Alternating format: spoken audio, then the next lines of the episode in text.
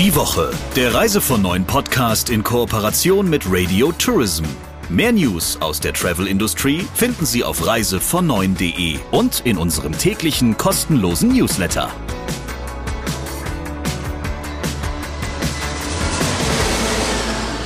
Wir begrüßen Sie in einer neuen Ausgabe des Reise von neuen Podcast und natürlich gibt es gleich auch wieder den Talk der Woche, aber bis dahin stelle ich Ihnen erstmal den Host sozusagen vor und das ist der Chefredakteur von Reise von neuen, Christian Schmicke. Und ich habe die Ehre mit Sabrina Gander, der Chefin von Radio Tourism. Ja, und wir zwei, lieber Christian, haben jede Woche die Ehre, mit jemand ganz Besonderen aus der Branche zu sprechen. Persönlichkeiten, die für dich für ein gewisses Thema stehen und mit denen du dann wirklich tief eintauchst in, ja, ich würde schon sagen, in so Topics, die uns alle gerade sehr bewegen. Diese Woche etwas, was wirklich die meisten im Markt ähm, natürlich trifft, das ist der Nachwuchs. In der Tat haben wir diesmal das Thema auch selbst angestoßen, indem wir zum Thema Fachkräftemangel und zur Frage, wie attraktiv ist eigentlich die Touristik heute noch als Arbeitgeber, gerade für jüngere Leute, eine Umfrage gestartet haben. Und an der haben sich so rund 420 Reiseprofis aus verschiedenen Bereichen von Reisebüros, von Veranstaltern und auch aus der Hotellerie beteiligt. Und wie ist es ausgegangen? Naja, man muss eigentlich sagen, schon ziemlich dramatisch. Die Umfrage erhebt natürlich überhaupt keinen Anspruch darauf, repräsentativ zu sein, aber bei der Zahl der Beteiligten zeichnet sie, glaube ich, schon ein ganz gutes Stimmungsbild. Und unter anderem ging aus der Umfrage hervor, dass sich satte 45 Prozent der Befragten überlegen, ob sie nicht die Branche wechseln sollen. Dann gibt es noch einen kleineren Anteil, ähm, sowohl bei Veranstaltern als auch bei Reisebüros und in der Hotellerie, die sagen, naja, Branche nicht gleich, aber das Unternehmen will ich wechseln. Aber allein diese Zahl, die hat mich schon schockiert. Und selbst wenn man davon ausgehen würde, dass sich an solchen Umfragen hm, im Kern immer Menschen beteiligen, die irgendwas besonders gut oder gerade besonders schlecht finden, ähm, dann bleibt immer noch der Eindruck, dass neben den Abgängen, die die Touristik ja ohnehin schon zu verzeichnen hatte, ähm, da doch die Gefahr droht, dass immer mehr Menschen sich aus der Branche verabschieden. Außerdem haben wir festgestellt, dass die Mehrheit der Beteiligten gesagt hat, ja, in unserem Unternehmen herrscht A, eine hohe Fluktuation und B, ähm, dauert es deutlich länger als vor 24 Monaten, also vor Beginn der Corona-Pandemie, vakante Stellen wieder zu besetzen. Mit wem hast du denn jetzt darüber gesprochen und warum hast du diese Person ausgewählt? Ich wollte mal niemanden fragen, der oder die ähm, so zu den üblichen Verdächtigen gehört. Das sind ja dann gerne mal Leute meines Alters, die sich darüber unterhalten, warum die Branche eigentlich keinen Nachwuchs findet. Und deshalb wollte ich gerne mit jemandem reden, der altersmäßig ein bisschen näher an der Branche ist, A, und B, vielleicht eine Idee dazu hat, was die Branche ändern könnte um aus dem Dilemma herauszukommen. Und ich bin dann auf Nora Schweiker getroffen, die ist hauptberuflich hm, Marketingchefin der Kooperation AER. Die hat aber auch eine Ausbildung als Coach, ich weiß gar nicht, ob das Coachin heißt, wenn es eine Frau ist, ähm, zum Thema New Work gemacht. Also die beschäftigt sich damit, wie man das Arbeitsleben sinnvoller, freier und selbstbestimmter machen kann. Und ich würde sagen, wir hören jetzt mal in euer Gespräch rein. Hallo Nora. Hallo lieber Christian. Ich habe ja eben so ein bisschen von unserer Umfrage erzählt und daraus geht hervor, dass viele Touristiker daran denken, die Branche zu verlassen. Da kann man natürlich sagen, das ist nach zwei Jahren Corona-Pandemie, wirtschaftlichen Einbußen und unsicheren Perspektiven schon rein aus Sicherheitsgründen und aus finanziellen Gründen vielleicht nachvollziehbar. Glaubst du, dass es sich tatsächlich nur darum handelt oder geht es da noch um was anderes? Also zunächst einmal möchte ich selber sagen, dass, ähm, dass ich es eigentlich sehr schade finde, weil für mich ist die Touristik die emotionalste Branche, die es eigentlich mitgibt ähm, und hat sehr, sehr, sehr viel Potenzial und umso trauriger ist es eigentlich, dass wir ähm, vor allen Dingen auch keine neuen Fachkräfte dazu bekommen, aber auch so viel Personal eigentlich in andere Branchen verlieren. Und du hast gerade schon die beiden Aspekte angesprochen, die, glaube ich, sehr essentiell sind. Das ist das Thema Sicherheit. Das ist einfach ein Grundbedürfnis eines jeden Menschen und genauso auch das Thema ähm, Bezahlung. Da wissen wir alle, dass die Touristik nicht die bestbezahlte Branche ist. Aber ähm, ich glaube, dass es eigentlich sehr, sehr viel Potenzial gibt, sich in dieser Branche perfekt zu präsentieren und wir da vielleicht einfach einiges verschlafen haben. Also Bezahlung ist ja das eine, aber was kann ich zum anderen zum Beispiel für meine Mitarbeitenden machen? Welche Benefits kann ich noch ausschöpfen und jetzt auch in der Krise gerade ausschöpfen? Beispiel ähm, hinsichtlich Weiterbildung auch von den einzelnen Personen.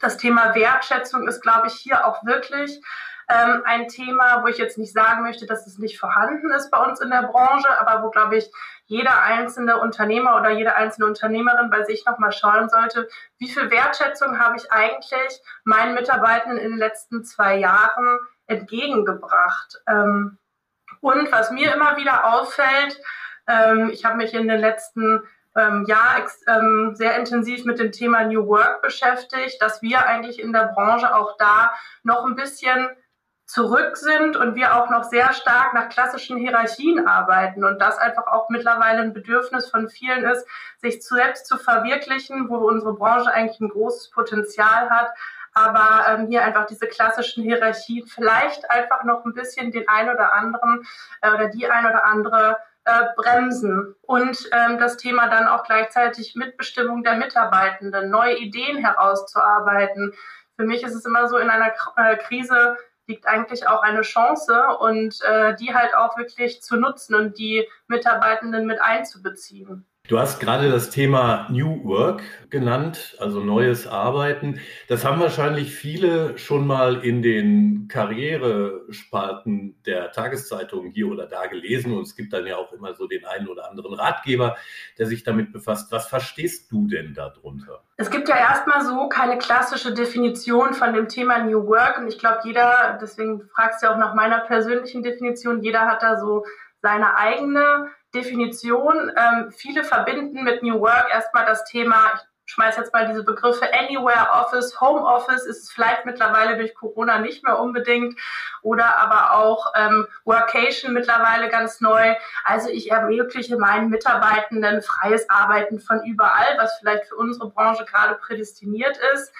Aber wenn man mal ein bisschen zurückschaut, woher eigentlich New Work kommt, ist das ein Begriff, der ja schon in den 70er Jahren entstanden ist von Friedhof Bergmann, der damals gesagt hat, New Work ist Arbeit, die man wirklich, wirklich will. Und er betont das mit diesem wirklich, wirklich. Also es ist etwas, was mir Lust und Freude bereitet, wo ich Spaß habe bei der Arbeit und der Mensch letztendlich im Mittelpunkt steht. Das heißt, ich habe auch eben schon mal gesagt, das Thema Wertschätzung ist etwas, was essentiell ist in meinen Augen bei dem Thema New Work das Thema Selbstbestimmung von Mitarbeitenden und auch Eigenverantwortung übernehmen. Wie viel Verantwortung gebe ich als Führungskraft ab und übertrage sie meinen Mitarbeitenden? Wie viel traue ich ihnen auch zu?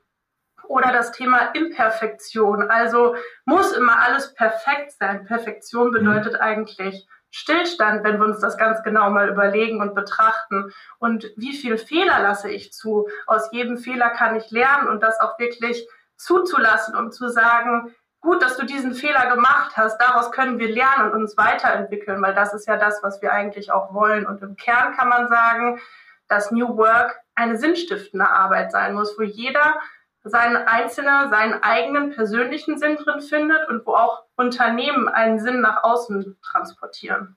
Das ist ja, wenn es darum geht, äh, ein Start-up zu gründen, ein hehrer Ansatz und auch eine gute Idee möglicherweise. Ähm, aber die Touristik besteht ja in der Regel aus Unternehmen, die es schon eine ganze Weile gibt, in denen sich Strukturen herausgebildet haben, in denen sich diese Strukturen ganz häufig auch verfestigt haben. Und da ist es vermutlich ja nicht ganz so einfach, den Schalter umzulegen, oder? Nee, einfach ist das auf gar keinen Fall. Und ähm, das, was erstmal vielleicht bei vielen auch aufkommt, ist das Thema Angst. Und Angst ist erstmal etwas, ähm, wo man anfängt, Dinge zu verdrängen. Das heißt, ähm, gar nicht erst unbedingt diesen Schritt zu wagen, weil zu sagen, wenn ich jetzt etwas ändere, dann könnte ja etwas passieren. Und da muss man mhm. natürlich ganz, ganz viel Mut zusammenfassen und ähm, den Schalter umzulegen, ist wirklich, glaube ich, insbesondere bei den ähm, erstmal bei den Unternehmern oder eine Unternehmerin, ähm, dass die selber bei sich schauen, ähm, wofür möchte ich eigentlich einstehen. Weil wie sagt man so schön, der Fisch stinkt vom Kopf, muss man ja so sagen. Das ist, äh, das heißt, als ähm, als Führungskraft oder auch als Unternehmer muss ich erstmal bei mir selber schauen. Ich finde, es gibt einen ganz tollen, ähm, inspirierenden Menschen, auch bei uns in der Touristik. Das ist der Bodo Jansen ähm, von der Upstalsboom Hotelkette. Ähm, der sagt, es ist eine Frage der Haltung, wie ich mein Team führe. Und er ist selber ähm, eigentlich bei seinem Team gescheitert und hat dann festgestellt, mhm. ich muss jetzt etwas ändern. Und ähm, das ist, glaube ich, das, das Wichtigste, dass man erstmal diese Erkenntnis hat, ich muss wirklich etwas ändern, dann bei sich selber zu schauen, als, ähm, als Unternehmer, was, was ist eigentlich das, was ich ändern möchte, auch in meinem Führungsstil, wie klassisch hierarchisch bin ich eigentlich aufgestellt? Und im zweiten Step dann zu schauen, welche Personen habe ich eigentlich bei mir im Team? Also ähm, wer sitzt da eigentlich und was sind die Bedürfnisse dieser einzelnen Personen? Und was sind die Werte der einzelnen Personen, was sind auch die Stärken der einzelnen Personen. Und das ist halt, glaube ich, mit das Wichtigste, dass man erstmal in sich geht, im Unternehmen in sich geht und sich genau analysiert. Ähm, das kann man natürlich auch machen, indem man jemand externes mit hinzuzieht, aber es ist, glaube ich, schon machbar, diesen Schalter definitiv umzulegen und ich glaube, dass es auch für viele nötig ist, diesen Schalter umzulegen, damit man äh, künftig einfach ähm, weitergeben kann und auf dem Arbeitsmarkt auch als Arbeitgeber oder guter Arbeitgeber weiter existieren kann. Wenn Veränderungen angesagt sind, dann ruft das bei Mitarbeiterinnen und Mitarbeitern ja nicht selten ein gewisses Misstrauen hervor und eine Skepsis so im Sinne von, na, wollen die jetzt, dass ich noch mehr arbeite und verpacken das alles nur schön. Was kann ich denn tun, um dieses Misstrauen zu zerstreuen? Als erstes Mal muss man, wenn man eine Her äh, Veränderung hervorrufen möchte, sich bewusst machen, dass man definitiv auf Widerstand stoßen wird, auf Skepsis stoßen wird, dass man sich das erst einmal bewusst macht ähm, und immer mit einbezieht, es gibt einfach unterschiedliche Menschentypen. Es gibt die Menschentypen, die zum einen sagen, oh, cool, eine Veränderung, bin ich total dabei, ich liebe es, wenn Veränderungen mhm. stattfinden, aber das ist beim Großteil der äh, Menschen einfach eine Angst auslöst. Das bedeutet nämlich ein Verlassen der Komfortzone, in der ich mich befinde. Das heißt nicht, dass diese Komfortzone unbedingt total äh, comfortable ist, sondern dass man gegebenenfalls in dieser ähm, Zone auch nicht glücklich ist. Aber ich weiß ja nicht, was passiert, wenn jetzt diese Veränderung eintritt. Da könnte es ja noch schlechter werden. Das ist mhm. erstmal diese Skepsis, die ja, halt klar. irgendwie ähm, auftritt. Und dementsprechend ähm, ist, glaube ich, da einfach ein Vertrauen sehr, sehr wichtig, dass man sich zu seinen Mitarbeitenden ein Vertrauen aufbaut und ähm, das Ganze vielleicht auch einfach direkt anspricht. Also sagt, ähm, ich merke, dass bei dir äh, gewisse Zweifel vorhanden sind. Woran liegt's denn? Was können wir tun, damit du ähm, mitziehst an diesem Strang und damit wir gemeinsam einen neuen Weg beschreiten können? Mhm. Nora, dann lass uns doch vielleicht zum Schluss nochmal die Perspektive ein bisschen wechseln. Mhm. Wie gehe ich denn als Mitarbeitende, ähm, als Arbeitnehmer oder Arbeitnehmerin damit um, wenn ich feststelle, meine Arbeit macht mich gerade alles andere als glücklich. Ich bin total genervt. Ich weiß auch, also ich denke schon montags daran, dass hoffentlich bald wieder Freitag ist und das Wochenende beginnt. Wie kann ich dann rausfinden, wie ich meine Situation und mein Arbeitsleben sinnstiftender und erfüllender machen kann. Also im Grunde genommen muss man da immer sagen, es ist irgendwo eine Einzelfallbetrachtung, aber ich glaube, dass ähm, bei mir war es auch so ein bisschen so, dass ich, ähm, ich hatte eine kleine Auszeit, weil ich äh, Mutter geworden bin und da muss ich jetzt mal so ein bisschen aus dem Nähkästchen vielleicht plaudern. Es ist einfacher, das Ganze ähm, nachzuvollziehen, aber ähm, ich hatte eine Auszeit und bin wiedergekommen und habe mich danach gefragt, ähm, wo sind eigentlich meine oder wo sehe ich eigentlich meinen Platz und ähm, habe mich sehr viel mit mir selber beschäftigt, dadurch, dass ich diese New Work Coaching Ausbildung gemacht habe und ich glaube, das ist erstmal dieser Ansatz, dass man bei sich selber schauen muss, sich selber ähm, erstmal analysieren muss, so ein bisschen auch wieder dieses Thema, ähm, welche Werte sind mir eigentlich wichtig. Zum Beispiel ist es bei mir so, Freiheit ist für mich der wirklich wichtigste Wert im Leben. Und als ich das verstanden habe, zu schauen, wie kann ich denn diesen Wert auch ausleben? Kann ich den überhaupt ausleben oder ist das nicht machbar, weil ich gefangen bin in einer äußeren Struktur wie feste Arbeitszeiten und alles ist getaktet? Dann ist das natürlich was, was permanent gegen meinen Wert irgendwie läuft, wo ich dann gucken muss, mhm. wie kann ich mir diesen Wert ähm, wie kann ich den wirklich ausleben und das wirklich einmal so durchzugehen und dann halt dieses Thema auch wieder mit den Stärken zu gucken, wie kann ich die denn eigentlich wirklich perfekt einsetzen und ähm, zu schauen, wo sind eigentlich meine Stresspunkte im Alltag. Ähm, ist, es, ist es wirklich der Job, der mein Stresspunkt ist, oder sind das zum Beispiel irgendwelche anderen Gegebenheiten? Weil äh, mhm. jeden Montagmorgen habe ich um 8 Uhr ein Meeting, aber eigentlich muss ich meine Kinder montags morgens um 8 Uhr in die Schule bringen. Das heißt, ich komme da in irgendeine Bedrulle und das Ganze auch dann vielleicht, wenn ich das gemerkt habe, das sind meine Stresspunkte, Stichwort offene Kommunikation mit dem Arbeitgeber zu besprechen und zu sagen, ähm, das sind einfach, ähm, das, oder dadurch bin ich schon irgendwie demotiviert, den Montag zu starten und auch zu gucken, wie möchte ich eigentlich die Woche abschließen. Also ähm, auch, was ich ganz anfangs gesagt habe, dieses Thema Eigenverantwortung zu übernehmen, weil es ist natürlich immer einfacher zu sagen, es liegt an der Arbeit oder es liegt an dem Arbeitgeber, sondern wirklich zu gucken, was brauche ich eigentlich dafür, um in meinem Job glücklich zu sein und äh, sich da gegebenenfalls halt auch mal Hilfe zu suchen oder mit einer Freundin oder einem Freund das Ganze zu analysieren, die einen auch ganz gut kennen, weil man viele Punkte vielleicht auch selber gar nicht bei sich sieht. Wie groß ist denn deine Zuversicht, dass sich in dieser Hinsicht in den nächsten Jahren in unserer Branche wirklich etwas bewegt? Ich bin da äh, sehr zuversichtlich, weil ähm, ich glaube gerade, also das hatten wir auch eingangs das Thema, wir haben nicht nur das Problem, dass die Menschen die Branche wechseln aktuell, vielleicht kommen sie auch alle wieder, wenn sich das Ganze stabilisiert hat, aber wir haben ein ganz anderes Problem, wir haben Fachkräfteproblem. Und zwar ähm, finden wir nicht genügend von diesen jüngeren Leuten, die Lust haben, in unserer Branche zu arbeiten. Und ich glaube, dass es einfach dringend an der Zeit ist, sich als Arbeitgeber zu wandeln, um, zu um wirklich auch diese, also man sagt ja so schön, Generation ähm, Y bin ich noch, ne? also Generation Y, da gehöre ich noch mit mhm. zu und ich bin vielleicht ähm, da anders, aber wenn man die Generation darunter anguckt, die Generation Z, so wie man sie ja nennt, das sind ja diejenigen, die haben ganz andere ähm, Vorstellungen von Arbeit. Und wenn denen das halt, also wenn man sich da nicht als Arbeitgeber passend präsentiert, und davon bin ich überzeugt, wenn man gewisse zum Beispiel auch Arbeitsmodelle. Wer sagt, dass eine 40-Stunden-Woche noch das ist, was irgendwie aktuell ist? Ich glaube, ähm, es gibt so viele andere Beispiele. Es gibt da diese 25-Stunden-Revolution von dem Lasse Reingans, ähm, wo man sagen muss, warum sind das nicht Modelle, über die ich nachdenken kann? Oder ähm, die, die Generation halt auch wirklich mit einzubeziehen in, in diese ganze Social Media Thematik und da diese Stärken halt auch mhm. wirklich zu nutzen und auch das, die Kenntnisse zu nutzen. Und ich glaube, ähm, dass, dass da eine ganz, ganz große Chance ist. Man muss sich einfach jetzt gerade nur wandeln. Und ich glaube, dass äh, diese ganzen letzten zwei Jahre äh, die Probleme oder die Herausforderungen, die vorher schon da waren, einfach nur verstärkt haben. Und äh, jetzt ist einfach eine riesengroße Chance, dass man anfängt, neue Wege zu gehen.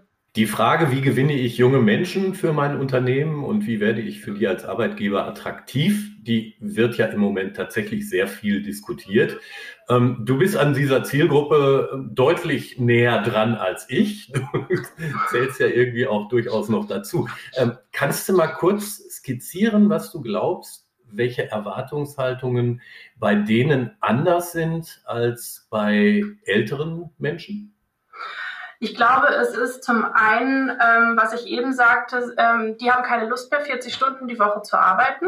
Also ich glaube, dass die einfach ähm, schon ähm, ja, äh, ihre Arbeitszeit total flexibel einteilen wollen, dass sie auch das Bedürfnis haben, von überall aus zu arbeiten. Ich glaube, das ist in unserer Branche gerade jetzt nach dieser Krise überhaupt gar kein Problem mehr. Da sollte jeder Arbeitgeber in meinen Augen mit punkten. Aber das nächste Thema ist natürlich, wofür interessieren die sich? Die hängen, also wenn ich, äh, und mit TikTok kann ich selber persönlich jetzt gar nichts anfangen, aber ähm, die, die hängen den ganzen Tag vor TikTok und vielleicht Instagram und Co. rum und da auch wirklich zu gucken, wie erreiche ich die? Also Stichwort Employer Branding. Also wie muss meine. Stellenanzeige aussehen? Muss ich ähm, da noch ganz klassisch reinschreiben, ähm, welche Ausbildung äh, der oder diejenige gemacht hat. Ist die Ausbildung wirklich so relevant oder schaue ich mir lieber die Persönlichkeit an, die dahinter steht und versuche die ähm, als, als als, als cooler Arbeitgeber mit Benefits zusätzlich zu dieser Bezahlung, die halt einfach in unserer Branche nicht gut ist, aber mit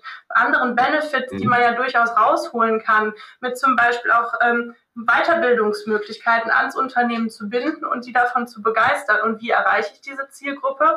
Natürlich, indem ich mich auf den Social-Media-Kanälen passend präsentiere. Also da halt auch in Richtung ähm, ja, wie präsentiere ich mein Unternehmen eigentlich nach außen, ne? also im Employer Branding. Äh, mhm. Wie, wie stehe ich da und dann die passende Zielgruppe zu erreichen. Aber bei der Zielgruppe halt auch nochmal ähm, zu, zu gucken, ähm, was macht die Zielgruppe einfach eigentlich aus und wie kann ich sie ähm, gezielt einsetzen mit dem Wissen, die die haben? Ist es nicht ein Mehrwert für mich? Ähm, also auch so ein vielleicht, es gibt äh, ja Mentoring-Programme, da lernen die Jungen von den Alten, aber es gibt diese Reverse-Mentoring-Programme, also ähm, die Jungen gezielt einzusetzen, damit die Alten von den Jungen lernen, also das Ganze mal umzudrehen. Ähm, ich glaube, das sind Ansätze, äh, die man fahren sollte und äh, dann halt zu schauen, ähm, wie gesagt, diese Attraktivität in den Vordergrund zu stellen. Ich sehe schon, da ist eine ganze Menge Umparken im Kopf, um es mal mit einem Werbeslogan äh, zu umschreiben, angesagt. Liebe Nora, vielen Dank für deine Einschätzung. Sehr, sehr gerne. Ich hoffe, dass ich etwas Input und Inspiration bieten konnte und vielen Dank für die Einladung nochmal. Danke dir. Das war also der Talk der Woche mit äh, unserem geliebten Christian Schmicke. Verrätst du uns denn, in welche Richtung du tendierst nächste Woche? Wenn ich das selber heute schon wüsste, Sabrina, dann würde ich das sofort tun. Ich kann aber nur sagen, der Podcast wird auch nächste Woche wieder am Donnerstag früh online sein. Ähm, aber das Thema kenne ich selber noch nicht. Dann sind wir wie immer gespannt wie ein kleiner Flitzebogen. Ich freue mich auf nächste Woche und äh, Ihnen alles Liebe. Bleiben Sie gesund. Die Woche, der Reise von neuen Podcast in Kooperation mit Radio Tourism. Mehr News aus der Travel Industry finden Sie auf reisevon9.de und in unserem täglichen kostenlosen Newsletter.